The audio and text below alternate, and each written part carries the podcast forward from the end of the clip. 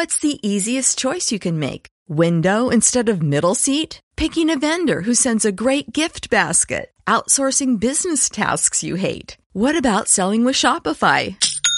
Whether you're selling a little or a lot, Shopify helps you do your thing, however you cha-ching. Shopify is the global commerce platform that helps you sell at every stage of your business. From the launch your online shop stage to the first real life store stage, all the way to the did we just hit a million orders stage. Shopify's there to help you grow. Whether you're selling scented soap or offering outdoor outfits, Shopify helps you sell. Wherever and whatever you're selling, Shopify's got you covered. Sign up for a $1 per month trial period at shopify.com slash try. Go to shopify.com slash try now to grow your business, no matter what stage you're in. Shopify.com slash try.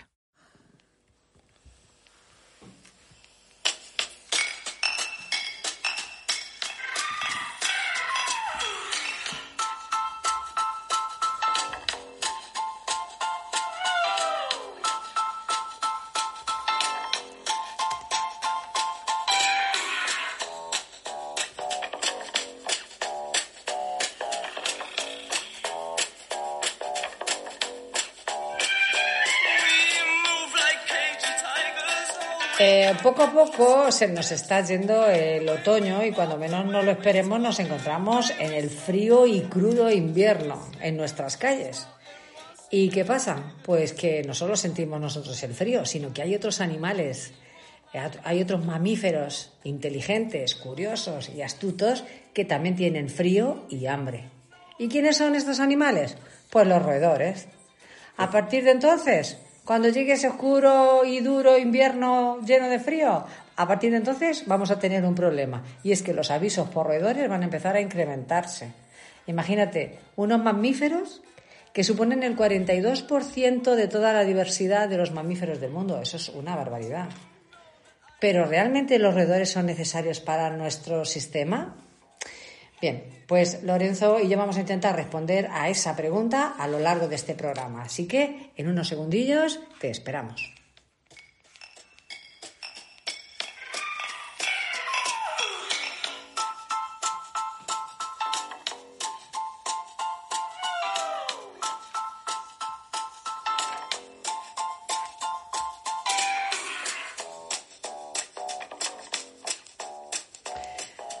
Buenos días amigos, bienvenidos al Búnker, este programa que ya sabéis, hablamos de animales, hablamos de naturaleza, de plantas, de todo un poco. Eh, un programa que ya sabéis está ofrecido por Castilla-La Mancha Activa Radio y que, eh, bueno, pues aquí los que os hablan, pues como siempre somos nosotros dos, Lorenzo Ruiz y Elena Esteban. Buenos días, Lorenzo. Hola, buenos días, buenos días, Elena, y buenos días, amigo oyente de, esta emisora de radio y, y, de este programa en concreto. Hoy hemos elegido este programa que seguramente a más de uno le va a dar un poquillo de grima por los animales que son. Pues la verdad es que sí, porque no nos gustan a ninguno los, los roedores, a pesar de lo beneficiosos que son para para el, para el medio. Y gracias a los roedores subsisten, gracias a ese 42% de toda la diversidad que has hablado antes, eh, como mamíferos, eh, pues se alimentan muchos animales. Bueno, hay quien dice que con sus grandes orejas, esos ojos oscuros, esos bigotes largos, el pelo liso, en fin, hay algunos que dicen que, bueno, que la rata debería ser uno de los animales más adorables y adorados, pero no sé yo.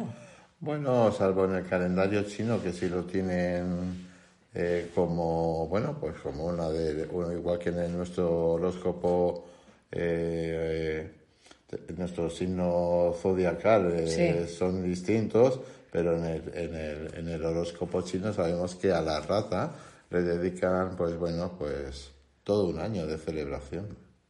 Hmm. Que es mucho. Bueno, la verdad es que las ratas son unos animales bastante repulsivos para mí.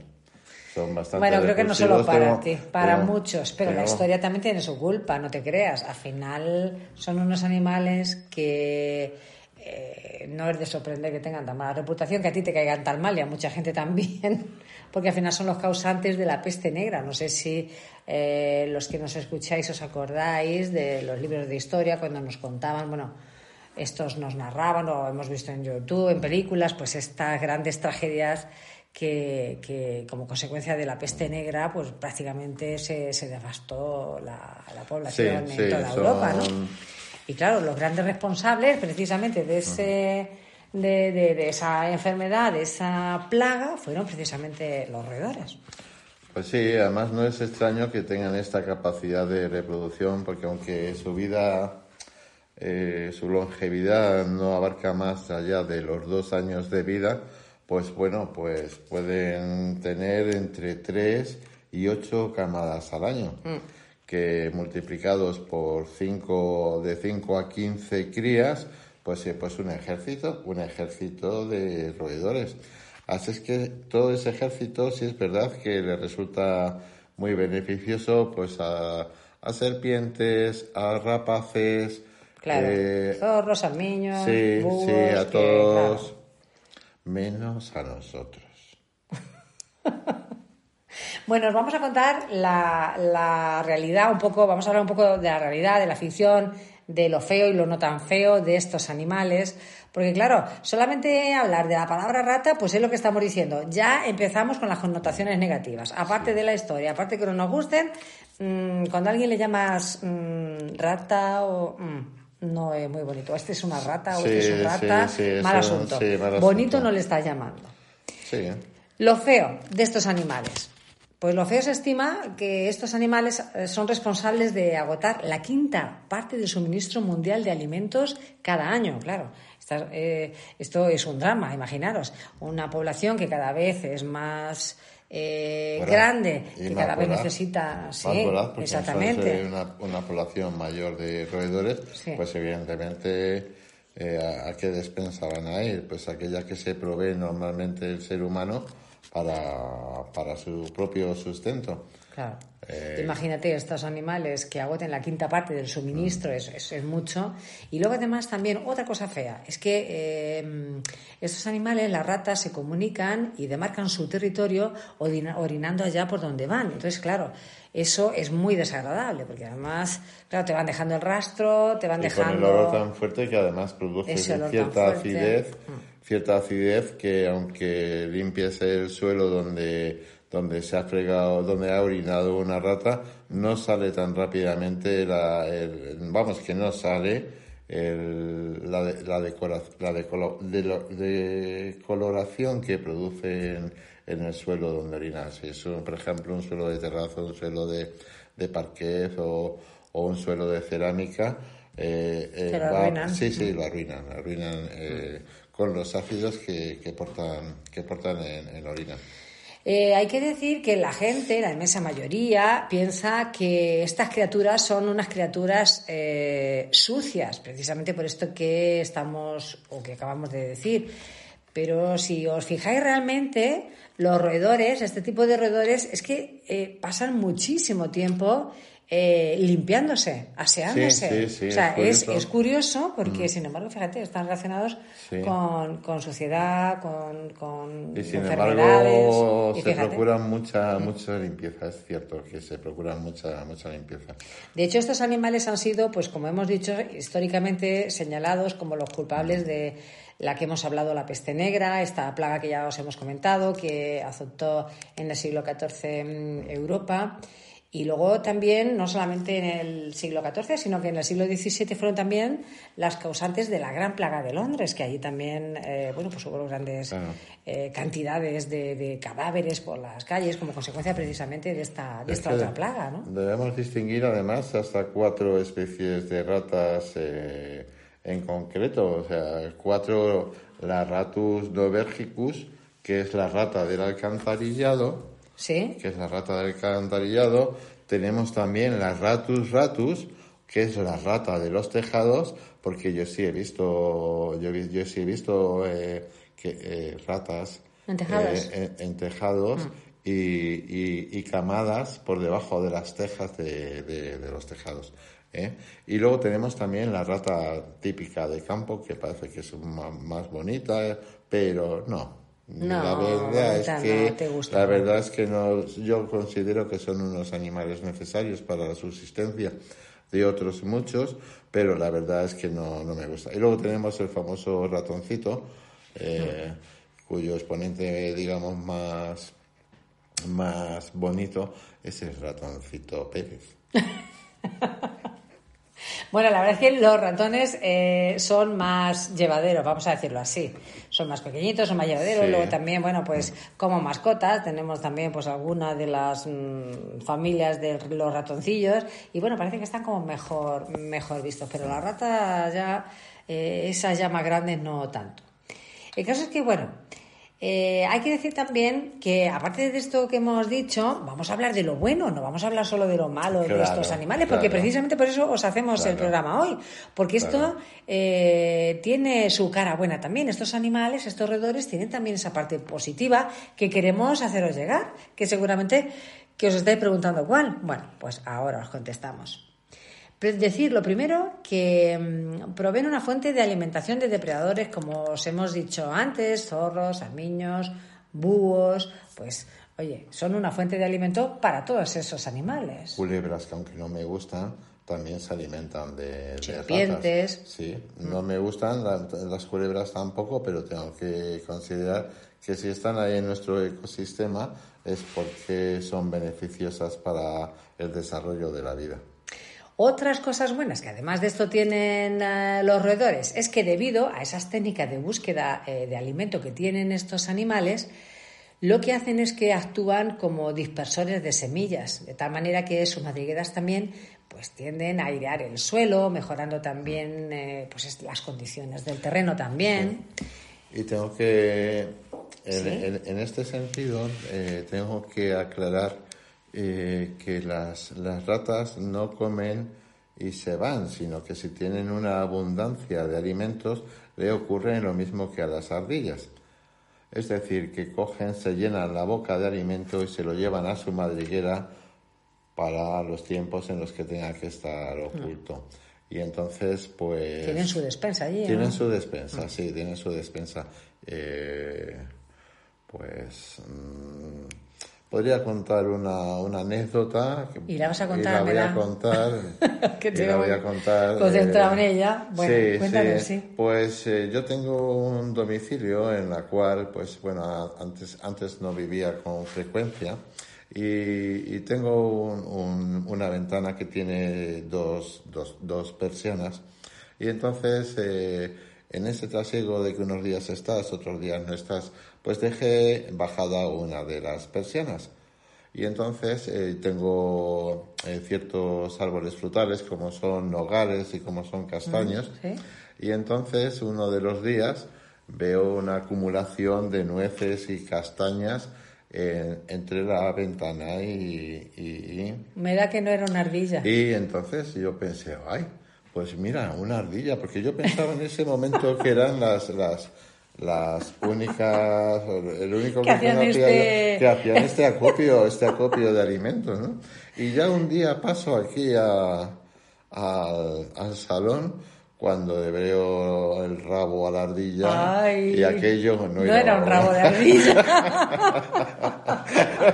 Era un rabo. Así es que abrí la ventana, saqué la Dios. afuera.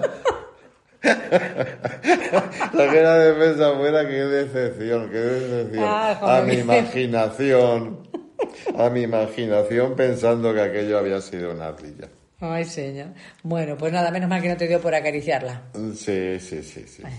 Oye, que hay gente que sí, que hay gente además que compra roedores para mascotas en su casa. Sí, bueno, son una especie un poco diferente, pero sí, son Sí, roedores sí. al fin y al cabo, sí. tenemos, por, tenemos, por ejemplo, eh, bueno, pues ratas de otras variedades que traen. Y también, por ejemplo, la famosa chinchilla, que es una, una, una especie eh, nuestra, es una- un roedor muy grande, muy parecido a la ardilla, con una cola grande y, y, bueno, es un animal curioso porque además es bastante, bastante sociable, ¿no? Y así en cuestión de roedores, me llamó, me llamó la atención, por ejemplo, la chinchilla y eh, una musaraña que he llegado a ver en mi vida. No he visto otra musaraña en sí, mi vida. nosotros en la productora hemos tenido algunos Sí. roedores, sí, variantes de... Sí, sí. Eh, y bueno, pues se la llevaba un señor en su bolsillo, tengo que reconocerlo, le ponía comidita para que comiera y es curioso, no, no había visto jamás una, una musaraña. Y vamos a seguir con, con Sí, vamos a seguir lo bueno de, bueno- estos lo- animales. lo Hemos bueno dicho, re- recapitulamos, hemos dicho que estos animales son una fuente de alimentación de Sí. algunos depredadores. Hemos hablado de, que es el caso de zorros, de armiños, de búhos. Hemos dicho también que eh, estas técnicas de búsqueda de alimento hacen que se que dispersen eh, las semillas que mm, sus madrigueras lo que hacen también es orear la tierra, Sí, porque la entra el oxígeno, ¿no? entra el Porque entra- oxígeno en, en las zonas bajas y entonces eso beneficia, beneficia eh, a las tierras de, cultivo. Y eh, otro beneficio de estos animales que también quiero eh, deciros es eh, sobre las montañas de basura que generamos los humanos. Ellas trabajan sobre esas montañas de basura alimentándose y reduciendo ese volumen de desecho y de residuos, lo cual pues es también un beneficio para, para nosotros. En fin, que si os dais cuenta, realmente no son tan malas. Sí, eh, sería curioso saber qué podemos hacer eh, eh, con esos residuos orgánicos que, bueno, hablamos siempre del aprovechamiento de, de- de la alimentación para no, para no tirar comida, porque tirar comida en realidad es tirar dinero también, y dada la economía como está actualmente, pues hay que buscar el, pues bueno, el máximo aprovechamiento de los de nuestros recursos económicos y alimenticios, ¿no? Pero quizás a lo mejor eh, a lo mejor indagamos sobre un poquito sobre cómo aprovechar esos esos excedentes de comida que ya no vamos a poder comer, pues para, para utilizarlos para pues para tener plantas o, macetas o algo para generar un por ejemplo un compost, ¿no? Que sería lo bueno. En fin, que en esas montañas, como estabas diciendo, en esas montañas de basura, pues evidentemente pues hay muchos muchos roedores para hay muchos que son feos, que son feos. Que son feos.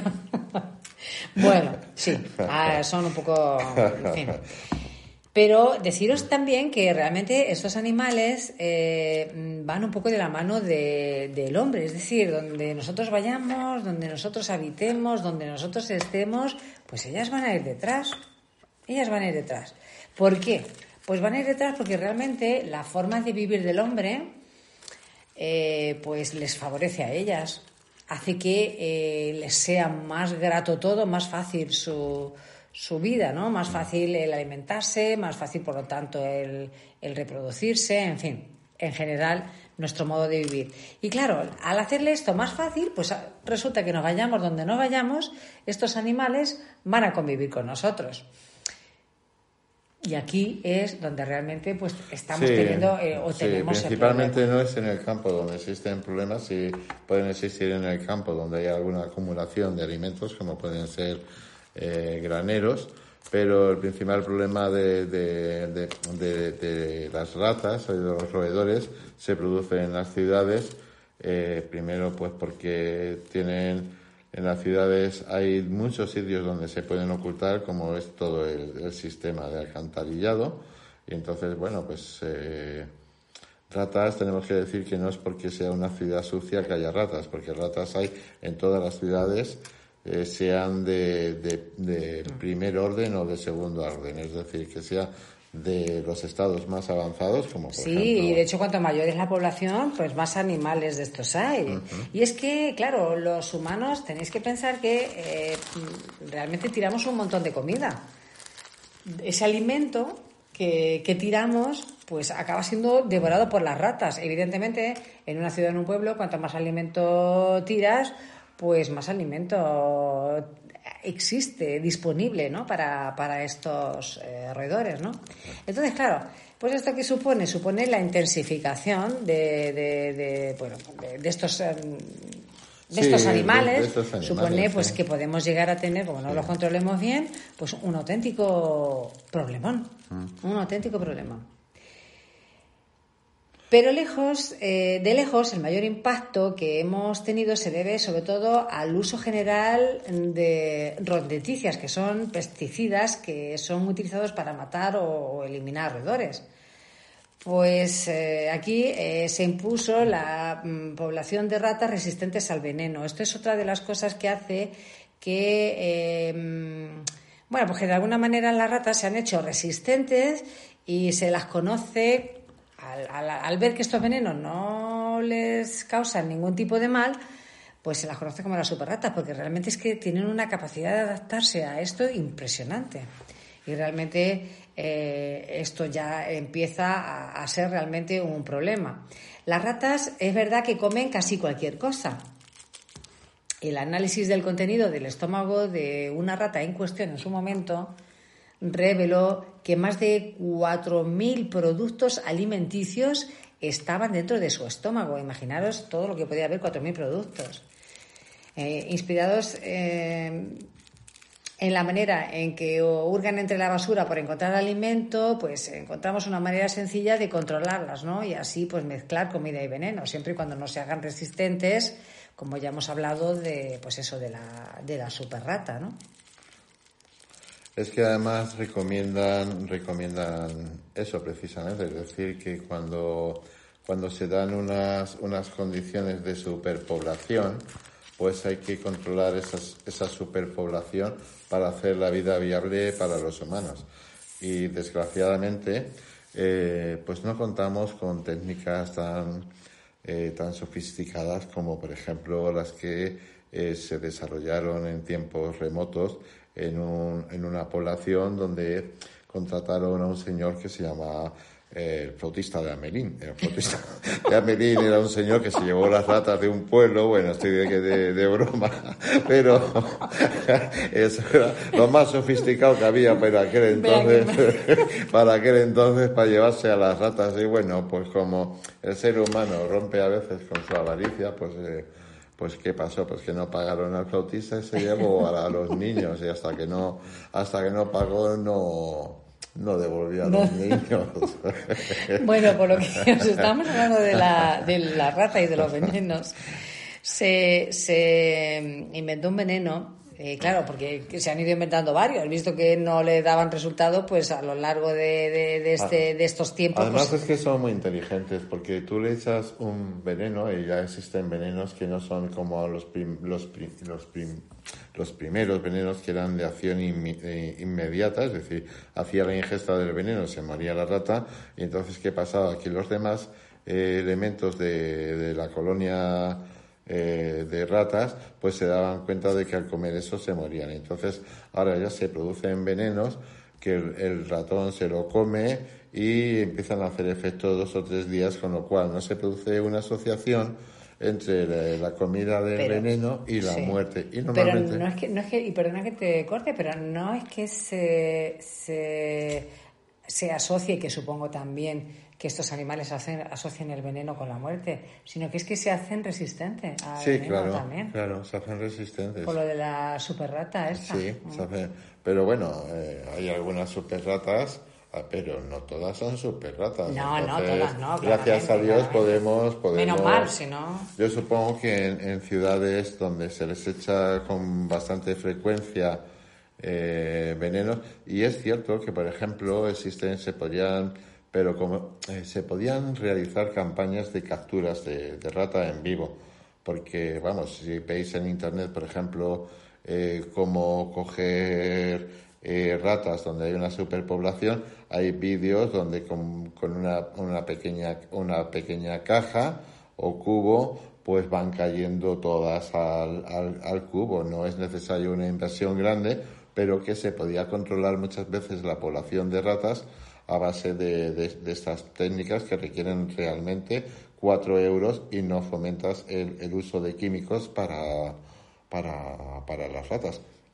Bueno, no sé si sea factible. Yo sí, sé que allá por eh, los años 50 se lanzó un, un fármaco eh, que era una especie de raticida como que funcionaba, era anticoagulante o algo así, ¿no? Que funcionaba después de que eh, bueno, la rata se lo echaban a los animales para que lo ingirieran mezclado con los alimentos, ¿no?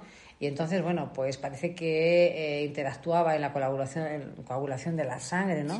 Y a la larga, pues acababa dando, bueno, a la larga, supongo un periodo relativamente de días, pues acababa dando muerte a, la rata. Pero claro, tenemos que decir que se vuelven de nuevo a, sobreponer a este veneno. Es como si generaran una, resistencia ¿no? a, este efecto del veneno, ¿no? y siguen sobreviviendo a ello. Entonces, bueno Será, es un poco como le pasó que hablamos eh, sobre los conejos en Australia, cuando les metieron una, bueno, pues una enfermedad, eh, hicieron transmitirse una enfermedad y crearon resistencia. Pues con las ratas, pues pasa lo mismo. Pero es que además la resistencia, la, ellas la crean y luego la transfieren a, a sus, crías. o sea, es, algo... con, lo, con lo cual tiene que estar la industria inventando otra composición química eh, venenosa para, para las sucesivas generaciones.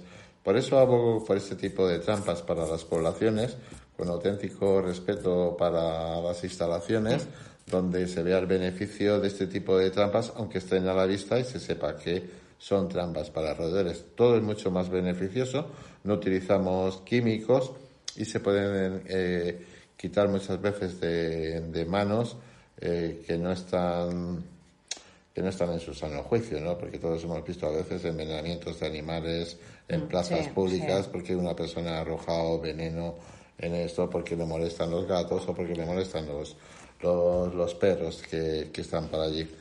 Entonces, eh, quizás con esto limitamos un poco eh, pues, la capacidad del ser humano de adquirir este tipo, este tipo de productos que siempre han estado a la venta de una forma, de una forma normal.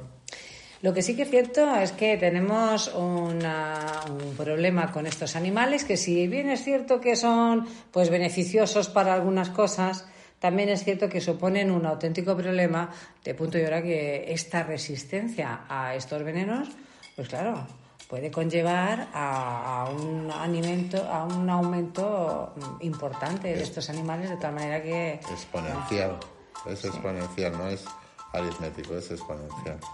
Imagínate qué drama si, si estos, estos animales resisten una y otra vez a los distintos venenos. Mm. Entonces, bueno, hasta ahí yo creo, amigos, que el programa de hoy llega.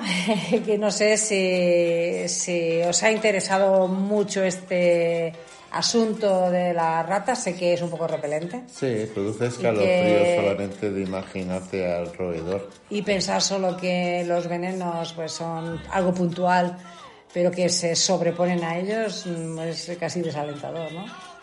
Pero es lo que hay. Nosotros nos dedicamos a deciros tal cual son las cosas, a informaros y de momento, pues nada, yo creo que el mejor consejo es el de, el de Lorenzo. Contar con el flautista de Amelín. Pero pagarle, ¿eh? Pagarle. Pagarle que si no, estamos en un lío. Bueno amigos, hasta aquí el programa de hoy. Esperemos que haya sido de vuestro interés y nosotros, Lorenzo y yo, nos despedimos hasta el próximo viernes, doce y media, aquí, en el búnker, en Castilla-La Mancha, Activa Radio.